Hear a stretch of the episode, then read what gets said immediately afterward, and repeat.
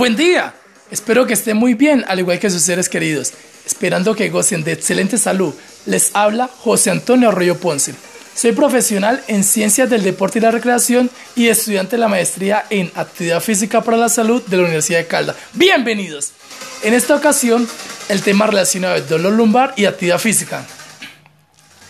Les comento que, a nivel mundial, un cuarto de la población es afectada por dolor lumbar, que es una manifestación que se presenta aproximadamente en el 80% de las personas en alguna etapa de su vida. Este tipo de dolor es conocido como lumbalgia, caracterizada por dolor o malestar en la zona lumbar, el cual se localiza entre el borde inferior de las últimas costillas y el pliegue inferior de la zona glútea. Esta se puede presentar con o sin irradiación a una o ambas piernas y puede limitar las funciones diarias de las personas. Así que tengamos en cuenta que la lumbalgia puede clasificarse según su nivel de incapacidad en aguda, cuando el dolor es menor a tres meses, o de duración crónica, cuando el dolor es mayor ese periodo. ¿Sabías que la Organización Mundial de la Salud lo incluye dentro del grupo desórdenes relacionados con el trabajo? ¿Por qué? Porque ello puede ser causado tanto por exposiciones ocupacionales como por exposiciones no ocupacionales. Al hablar de dolor de espalda abajo, nos referimos al lumbago o lumbalgia.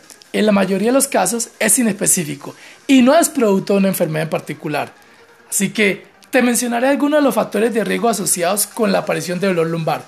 Trabajo físico pesado, levantamiento de cargas y posturas forzadas a nivel de columna, movimientos de flexión y rotación del tronco, exposición a vibración del cuerpo entero, posturas estáticas, factores psicosociales y de organización del trabajo. Debido a que se estima que las personas adultas presentan en algún momento de su vida dolor lumbar, el cual genera dificultad para realizar cualquier actividad diaria y es una de las principales causas de consulta en los centros de salud que puede causar incapacidad laboral, es bueno que conozca lo siguiente, que es que la actividad física es un recurso terapéutico en la disminución del dolor y en la pronta recuperación del rango de movimiento luego un episodio de lumbalgia. A nivel mundial, diferentes estudios han demostrado que cuando existe dolor lumbar, tener reposo absoluto no es una buena solución. Oh, ¿qué pasó? ¿Por qué? Porque esta prolonga el estado de lumbalgia y la incapacidad funcional, por lo cual debe ser el mayor grado de actividad física que el dolor permita. Y si el caso es necesario, el reposo debe ser lo mínimo posible, ¿ok? Ese debe ser lo más breve. Además, quiero que sepas que después de 24 a 48 horas de realizar ejercicio puede manifestarse dolor debido a una acción natural del cuerpo, pero no es una acción brusca de la actividad. No te preocupes, en ese caso el dolor es algo normal.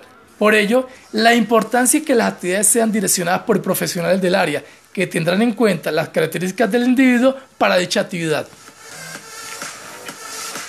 Existe una reducción significativa del dolor y una mejoría de la capacidad funcional a corto y largo plazo en pacientes con dolor lumbar que mantienen la actividad frente a los que realizan reposo. Por otra parte, parece que existe una relación entre la actividad física, la capacidad aeróbica y la lumbalgia, ya que las personas con problemas de espalda tienden a reducir su nivel de actividad física y pierden la capacidad cardiovascular. Aunque a veces sea difícil determinar si la reducción de la actividad física y la mala capacidad cardiovascular son factores causales o la consecuencia de la lumbalgia. Así que para los pacientes con lumbalgia, el ejercicio favorece el retorno a las actividades laborales. Escuche esto que es muy importante. Dentro de los beneficios de la práctica de ejercicio se encuentra la disminución del dolor, fortalecimiento muscular, reducción de la tensión mecánica de las estructuras vertebrales, mejora la condición física, prevención de las lesiones, mejora la postura y movilidad de los pacientes con dolor lumbar. Así que existe una relación positiva entre el ejercicio aeróbico de bajo y moderado impacto y la disminución de la lumbalgia. A través de la actividad física se pretende disminuir o eliminar el dolor, restaurar y mantener el movimiento, mejorar la fuerza y la resistencia de los músculos lumbares y abdominales, lo que contribuye a la pronta restauración de la función normal y proporciona una mínima posibilidad de recaída. Entre los métodos de ejercicio más utilizados para tratar la lumbalgia están método de William, se hace en movimientos de flexión del tronco y se iniciaron en la edad de los 30. Este ejercicio fortalece la parte abdominal, ayuda a sentarse y a ponerse de pie desde un banco. De igual manera están los ejercicios de estabilización espinal. Consiste en protocolos que abordan el fortalecimiento de los músculos del tronco y el abdomen. Ejercicios de pilates. Ayudan a reducir el dolor y la discapacidad funcional. La técnica del Fendeskai se basa en el aprendizaje de la conciencia del cuerpo para el control de los músculos, para que los pacientes con problemas de espaldas aprendan a estabilizar el tronco. Y la técnica Alexander enseña las posturas correctas a algunos pacientes con el fin de disminuir la presencia de dolor lumbar. Así que recuerda que las personas con dolor lumbar que realizan actividad física poseen una reducción significativa del dolor, mejoran la capacidad funcional, disminuyen los síntomas y reducen el tiempo de discapacidad frente a los que guardan reposo.